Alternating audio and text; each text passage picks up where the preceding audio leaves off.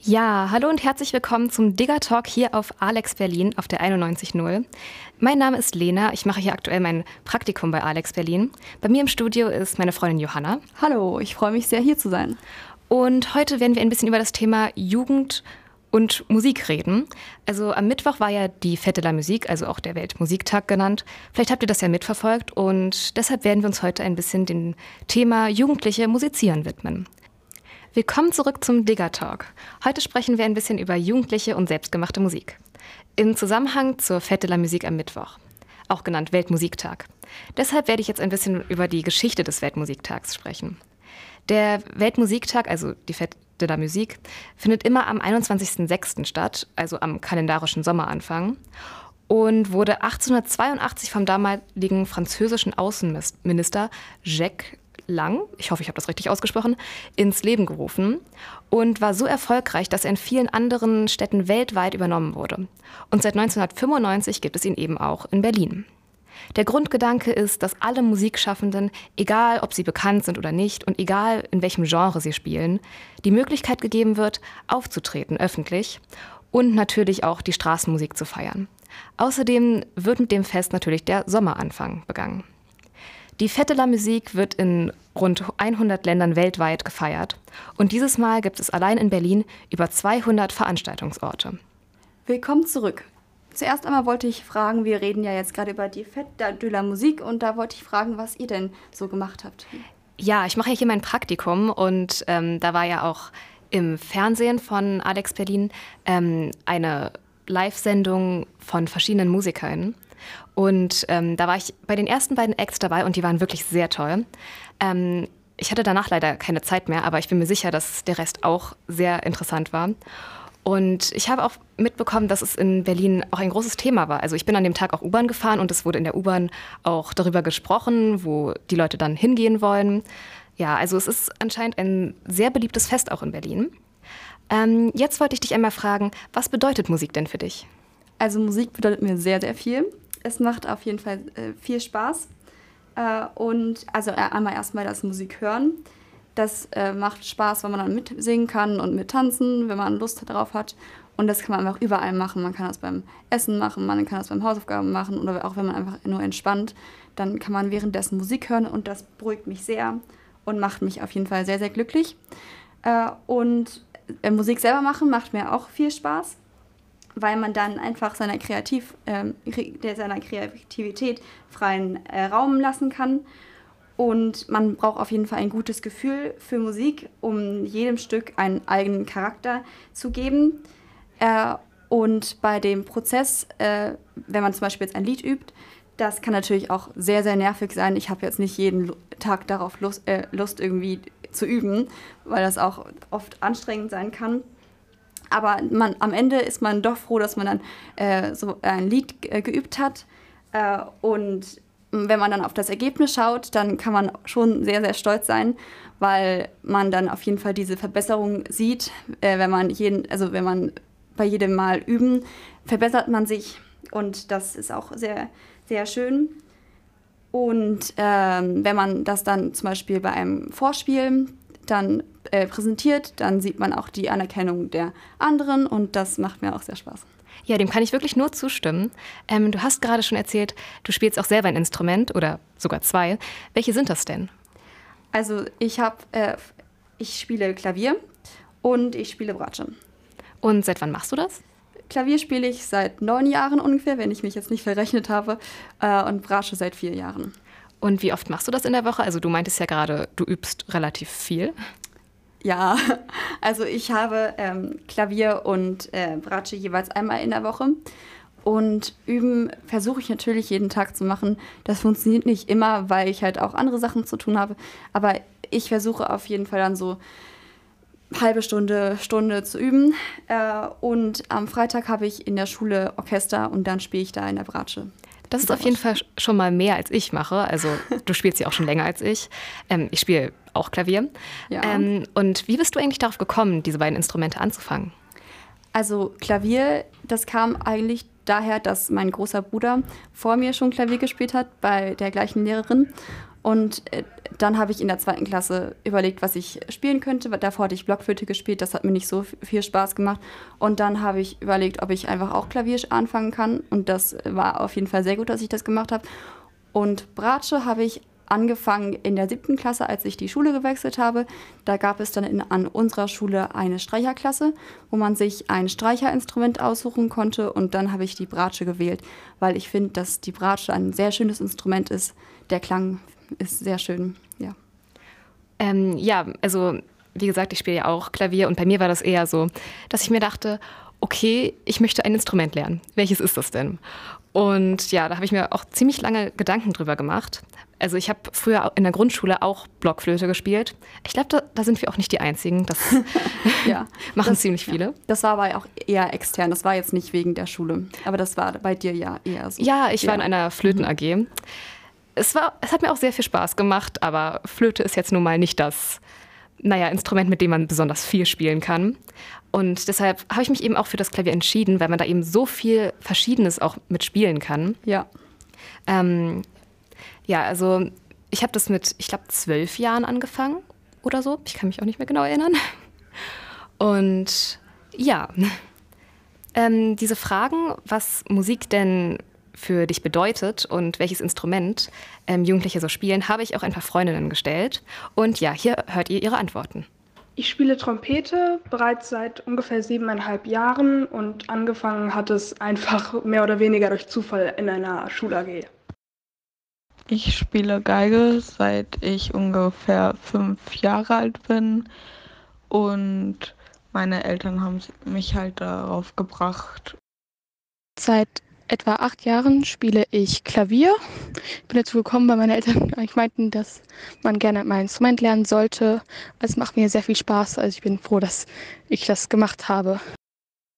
Musik bedeutet für mich, man könnte sagen Freiheit, weil während man musiziert, man sich einfach nur auf das konzentriert, was man gerade tut und man so, wenn man irgendwie aufgeregt ist, man einfach generell runterkommen kann Musik ist für mich sehr wichtig, da ich auch viel Musik im Alltag höre.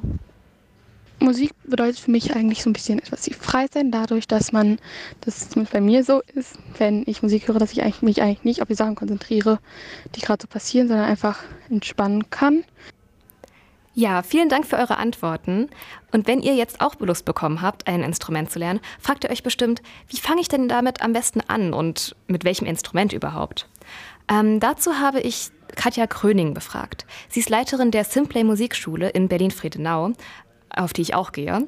Und außerdem ist sie gleichzeitig Landesdelegierte des Bundesverband Freier Musikschulen. Ich habe sie gefragt, gibt es Trends bei den Musikinstrumenten? Man kennt es ja, dass beispielsweise Tanzschulen besonders gefragt werden, wenn entsprechende Filme im Kino liefen. Ich glaube, wir denken jetzt alle an den gleichen Film. Und ja, hier ist ihre Antwort. Also prinzipiell sind die Fächer Gitarre und Klavier immer noch die gefragtesten Instrumente. Ähm, seit Voice Kids und DSDS kommen mehr Interessenten für Gesang. Also das kann man schon sagen. Und es gibt Modeinstrumente wie Cello oder Ukulele. Je nachdem, welche Fernsehsendungen gerade laufen oder welche Hits gerade angesagt sind. Viele fragen sich jetzt vielleicht auch, bin ich denn zu alt für ein Musikinstrument? Die Frage habe ich mir nämlich auch gestellt, als ich mit zwölf Jahren oder so angefangen habe, Klavier zu spielen. Gerade auch, weil eben viele Jugendliche in meinem Umfeld ähm, wesentlich früher angefangen haben. Also du zum Beispiel, wann hast du nochmal angefangen? Ja, also mit Klavier habe ich vor neun Jahren angefangen. Ja, das ist eben wesentlich früher. Oder ja. wie wir auch gerade in der Audio gehört haben, dass auch jemand mit fünf Jahren schon angefangen hat. Ähm, ja. Das, meine alte Geigenlehrerin hatte auch mit fünf angefangen. Also das ist wirklich sehr früh, mhm. obwohl das wahrscheinlich eigentlich ziemlich viele Leute so machen. Ähm, jedenfalls habe ich sie gefragt, ähm, wie denn die Altersstruktur in ihrer Musikschule so aussieht und wie alt denn die jüngsten und ältesten SchülerInnen sind. Also unser Schwerpunkt liegt schon bei Familien und äh, Jugendlichen und Kindern. Äh, ungefähr 70 Prozent macht ähm, diese Zielgruppe bei uns aus. Wir haben aber auch äh, sehr junge Kinder, also zwischen 0 und 5 Jahren oder auch Senioren bei uns zwischen 75 und 80. Es ist die normale Verteilungskurve. In den Altersstrukturen sind nicht so viele dabei. Ähm, der Schwerpunkt ist wirklich bei den Jugendlichen und Kindern. Das liegt aber auch an dem Bezirk der ist sehr kinderreich und sehr familienorientiert. Von daher liegen wir da genau im Trend unseres Bezirks. Da wollte ich auch sagen, meine Klavierlehrerin hat sogar auch noch ähm, Schüler, die schon erwachsen sind und äh, welche sind, die auch älter sind als sie selber. Das heißt, es gibt auch einige, die schon noch mit im Erwachsenenalter Klavier dann äh, spielen. Ja, das ist bei mir tatsächlich auch so. Meine Klavierlehrerin hat auch schon eine erwachsene Frau, die jetzt, glaube ich, auch erst angefangen hat. Ich bin mir da nicht so sicher. Jedenfalls anderes Thema. Man kennt ja auch dieses Klischee, dass eher die Mädchen musizieren. Ja, Bekommst das du das auch mit? Ja, aber ja, ich glaube schon. Aber stimmt das wirklich? Das, deshalb habe ich Frau Kröning gefragt, ob die, äh, wie die Verteilung von Mädchen und Jungen in ihrer Musikschule denn ist. Genau die Fragestellung hatten wir auch als BDFM, als Verband der freien Musikschulen mal äh, gestellt. Und es ist schon so, dass prinzipiell mehr Mädchen in die Musikschule gehen als Jungs. Es kommt aber sehr auf das Fächerangebot an. Bei uns ist es nämlich genau nicht so. Bei uns ist es ungefähr 50-50. Ähm, wir haben, ich glaube, drei Prozent mehr Mädchen als Jungs bei uns, weil wir einfach keine reine Klavier- oder keine reine Geigenschule sind, sondern ein breit aufgefächertes Angebot haben. Also wir haben auch E-Gitarre und Bass, Schlagzeug, ähm, Trompete und dort sind meistens proportional mehr Jungs zu finden. Ja, vielen Dank an Frau Kröning von der Simply vielen Musikschule. Vielen Dank auch von mir. Wir sprechen ja gerade über Musik und Jugendliche und da wollten wir einmal darüber sprechen, warum man überhaupt ein Instrument lernen sollte. Was meinst du denn dazu? Also vor allem natürlich macht es äh, sehr, sehr Spaß. Ist natürlich nicht bei jedem so, aber bei vielen Leuten ähm, ist das so, dass es viel Spaß macht und ich denke, die meisten sind auch musikalisch. Es gibt eher wenige, die gar nicht musikalisch sind. Äh, und ähm, genau, wenn man zum Beispiel ein Hobby sucht, ähm, was man am Nachmittag machen kann, ähm, dann ist das zum, äh, oft halt Musik weil das ähm, halt Spaß macht und dann hat man nicht nur den Nachmittag frei und weiß nicht, was man machen soll, hat man, sondern, hat man hat halt ein Hobby, das man ähm, machen kann. Ja, das war bei mir auch so ein Grund, dass ich mir dachte, hm, also ich hätte eigentlich Lust, noch irgendwas neben der Schule zu tun. Und dann dachte ich mir so, okay, ein Instrument wäre doch irgendwie was. Ja, ich glaube, wenn ich die ganzen äh, Instrumente nicht hätte und äh, die Hobbys, die ich habe, dann wäre ich auch irgendwie so, dass ich zu Hause sitze und nicht weiß, was ich machen sollte. Genau, und dann wollte ich noch sagen, dass das auch gut fürs Gehirn ist, weil das dann ja die Gehirnhälften verknüpft. Äh, und da kann man sich besser konzentrieren im Unterricht zum Beispiel. Ähm, und man ähm, vielleicht fällt es auch einem leichter, ähm, etwas auswendig zu lernen, weil man das in der Musik ja eh machen muss. Wenn man zum Beispiel ein Lied auf dem Klavier spielt, dann muss man das ganz oft wiederholen, um das dann im Kopf zu haben. Und wenn man das ganz oft macht, dann ist es, ähm, fällt einem das leichter, das auswendig zu lernen. Ja, das würde ich auch auf jeden Fall sagen. Und ich habe auch gemerkt, ich werde, ich habe ein viel besseres Gefühl auch für Musik. Also also wer, wenn ihr vielleicht denkt, dass ihr überhaupt nicht musikalisch seid und das überhaupt nichts für euch ist, probiert es einfach mal aus. Ja, ausprobieren ist auf jeden Fall sehr gut. Ja, ich denke, jeder hat irgendwie die Veranla Veranlagung dazu, musikalisch zu sein, theoretisch. Ja, ich habe gehört, es sind nur 2% äh, in der Menschheit, die wirklich unmusikalisch sind aber, und wirklich gar kein Gespür dafür haben. Das heißt, es sind sehr, sehr wenige Leute. Ja, deshalb probiert es aus. Und ich habe auch ein bisschen recherchiert. Ähm, was für Gründe es denn so gibt, ein Instrument zu lernen. Und ähm, zum einen ist da auch äh, der Stressausgleich und die Entspannung. Also ihr kennt das vielleicht, wenn ihr Musik hört, dass man da viel besser relaxen kann. Ähm, außerdem hat man natürlich Erfolg, Erfolgserlebnisse und erlernt neue Fähigkeiten, was natürlich auch Selbstvertrauen und Selbstwertgefühl auch ja. wirklich sehr steigert. Ähm, außerdem kann es auch in der Schule helfen. Also es gibt wirklich Studien, die beweisen, dass es die schulischen Leistungen verbessern kann.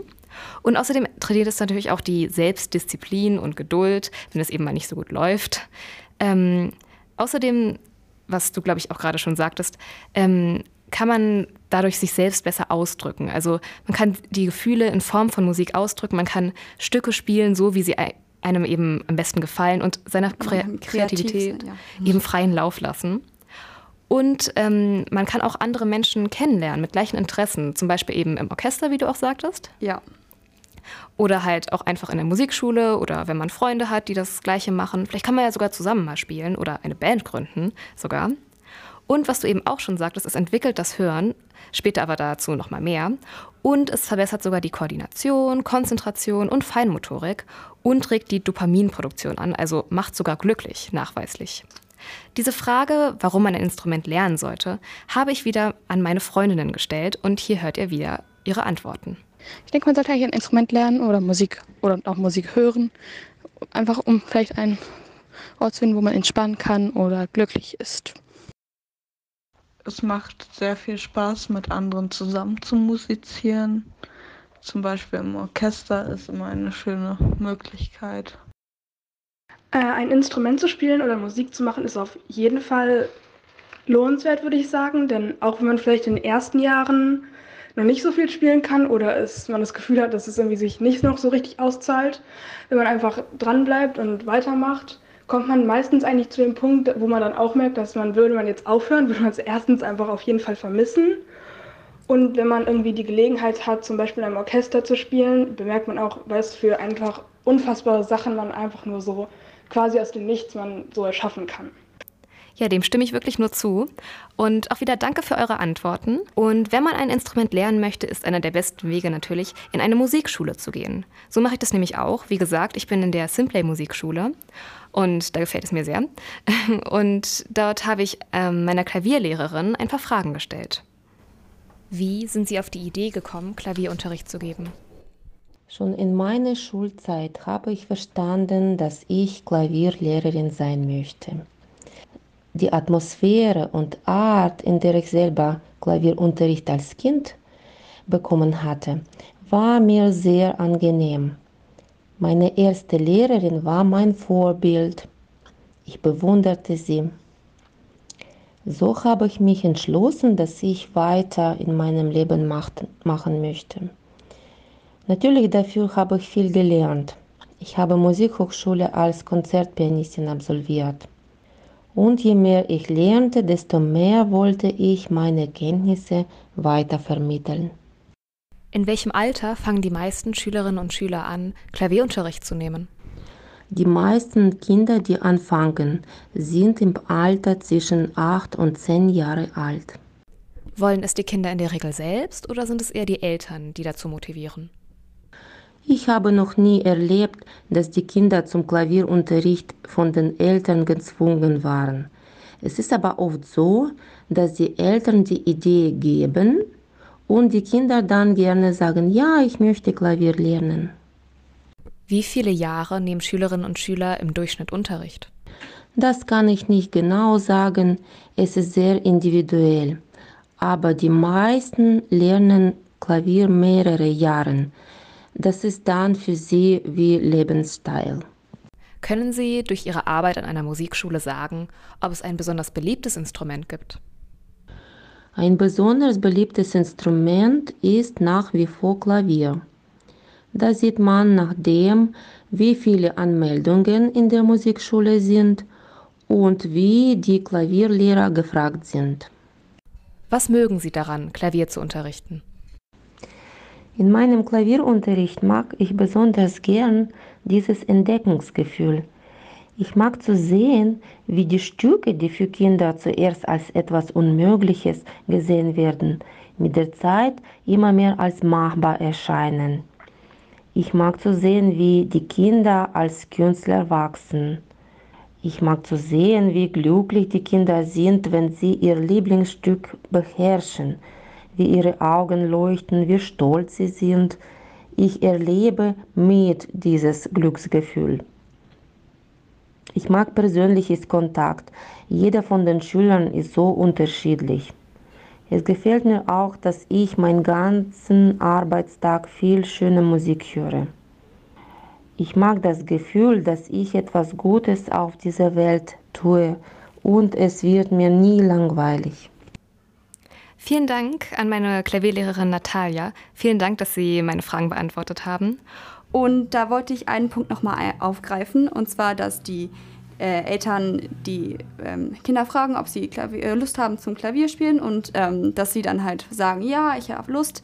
Äh, da würde ich ihr äh, widersprechen, dass es keine Kinder gibt, die das gar nicht wollen, äh, dass, die, dass die freiwillig hingehen, sondern ich würde sagen, da gibt es schon ähm, öfter welche, die das überhaupt gar nicht wollen und gezwungen werden. Aber das ist ja eigentlich auch ähm, gut, weil Mu Musik ähm, verbessert einen ja auch. Ja, vielen Dank für deine interessanten Ergänzungen. Ähm, und jetzt werfen wir ein bisschen den Blick auf die biologisch-wissenschaftliche Seite von Musik. Und zwar, welche Auswirkungen Musik denn auf das Gehirn hat. Und zwar, das habe ich gerade schon gesagt, wird Dopamin ausgeschüttet, das ähm, für das Belohnungssystem wichtig ist. Und auch Endorphine werden ausgeschüttet, das sind Glückshormone. Also ähm, daher kommt es, dass Musik eben so glücklich macht. Außerdem wird das Cortisol abgebaut, was nämlich ein Stresshormon ist. Also Schmerz und Stress wird blockiert und Glücksgefühle werden ausgelöst, wenn man Musik hört. Und wenn uns ein Lied gefällt, wird laut einer Studie sogar die Durchblutung des Gehirns angeregt.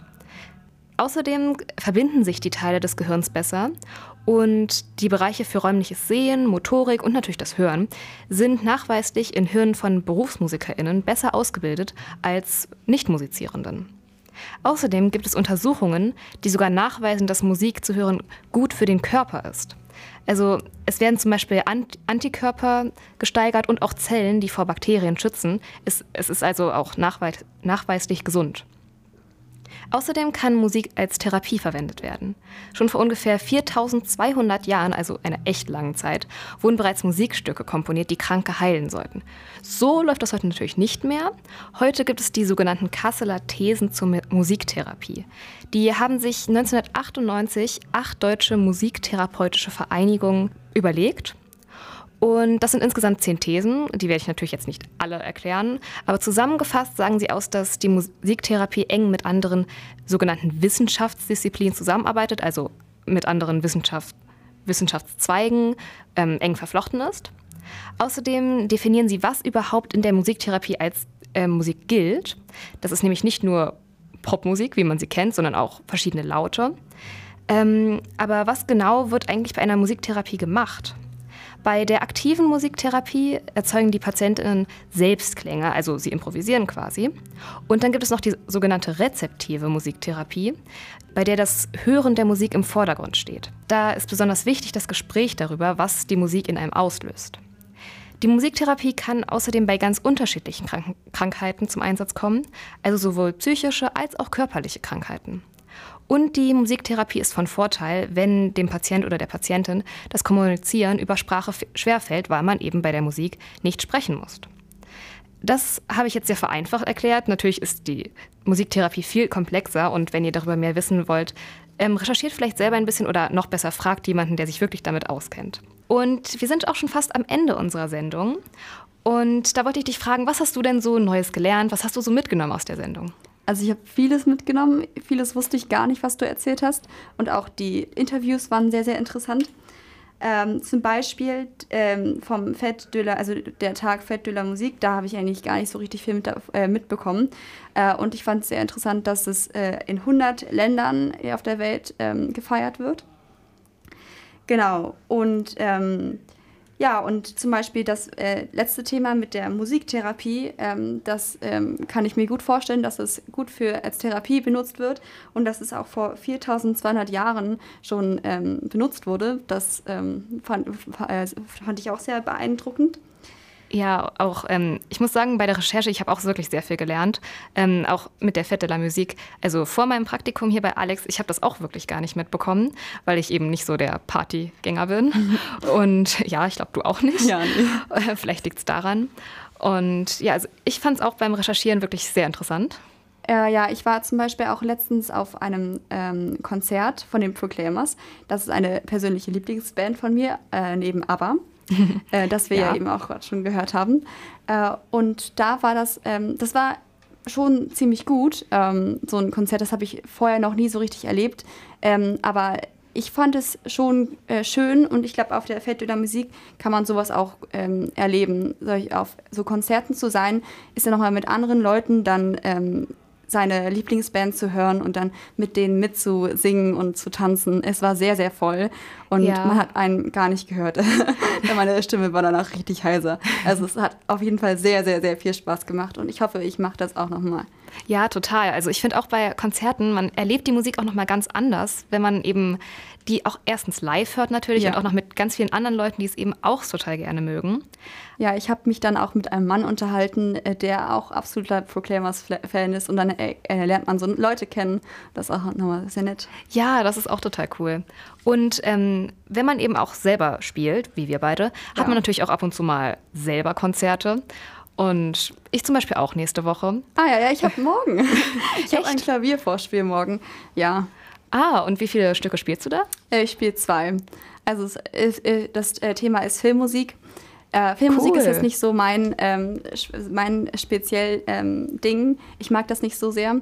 Aber es ist trotzdem, macht auf jeden Fall sehr viel Spaß trotzdem auch. Welche Stücke spielst du denn? Das ist vielleicht auch ganz interessant für die Zuschauer. vielleicht kennen die ja ein bisschen was. Ähm, ja, also es gibt einmal den Film About Time. Vielleicht hatte der ein oder andere den schon mal geschaut. Ähm, und in dem Film kommt ein Stück vor, Goulburn Road heißt das, und das spiele ich einmal. Das ist äh, nur zwei Seiten lang, das ist nicht so lang. Und dann einmal die Tarantella von dem Film Der Pate. Das ist äh, sehr, sehr berühmt, aber mhm. das ist nicht die Titelmelodie. Die Titelmelodie ist nochmal bekannter als die Tarantella. Die macht aber auf jeden Fall sehr, sehr viel Spaß zu spielen. Genau. Das glaube ich. Was spielst du denn so? Ja, ich spiele, ähm, also ich glaube, meine Stücke kennt man auch nicht so wirklich. ähm, aber zum Beispiel Amelie kennt man, also ja. den Film, das ist auch aus einem Film die Musik. Und ja, also du hast gerade schon gesagt, äh, du magst die Proclaimers. Und ja. aber, das, da stimme ich natürlich zu. hast du denn noch sonst andere Lieblingsbands oder so? Ähm, ich mag zum Beispiel sehr Joni Mitchell. Aber da sie ähm, ähm, singt ja jetzt nicht mehr so viel, also nicht mehr so auf Konzerten, deswegen kann man sie leider nicht mehr sehen. Das finde ich sehr schade. Ah ja, das kenne ich. Aber mhm. obwohl die ja jetzt ein ja, ja. Comeback hatten. Ja, das fand ich auch sehr ja. cool.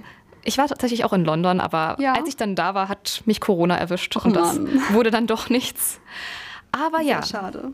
Also, ähm, ja, ich höre zum Beispiel auch verschiedene Sachen. ähm, keine Ahnung, Pink oder ja, deine, deine Playlist ist sehr gemischt. Ja, die Lieder, die ihr heute gehört habt, äh, sind auch hauptsächlich aus meiner Playlist herausgesucht. Ähm, ja, also ich fand die Sendung wirklich sehr cool. Ja, ich, ich hoffe, auch. Es hat sehr, gefallen. sehr viel Spaß gemacht. Und ich hoffe, euch da draußen hat sie auch sehr gut gefallen. Und ja. Ja, und jetzt kommt ein Lied, das heißt ähm, 500 Miles von den Proclaimers, wie ich eben schon Deine Lieblingsband. Ja. Und ich hoffe, es gefällt euch. Ja, und dann sage ich mal Tschüss und nochmal vielen Dank an alle, die mir Fragen beantwortet haben oder Audios geschickt haben oder sonst was. Dann vielen Dank auch von mir. Ciao. Tschüss.